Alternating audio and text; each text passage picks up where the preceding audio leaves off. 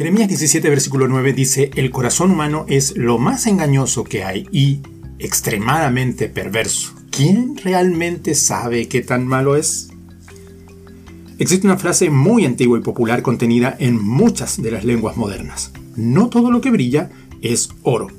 Dicha frase significa que no es bueno confiarse en las apariencias, es decir, en algo o alguien que a primera vista nos pueda parecer con unas cualidades agradables, porque podría resultar que tales cualidades o aptitudes sean solo apariencia.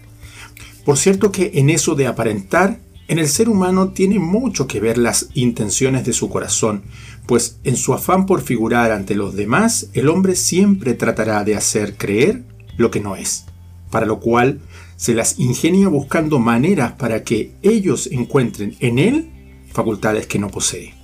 Según la Biblia, la raíz de ese problema se encuentra justamente en el corazón del hombre, que es descrito como engañoso, y como está localizado en lo más profundo de su ser, nadie puede descubrir cuáles son sus intenciones.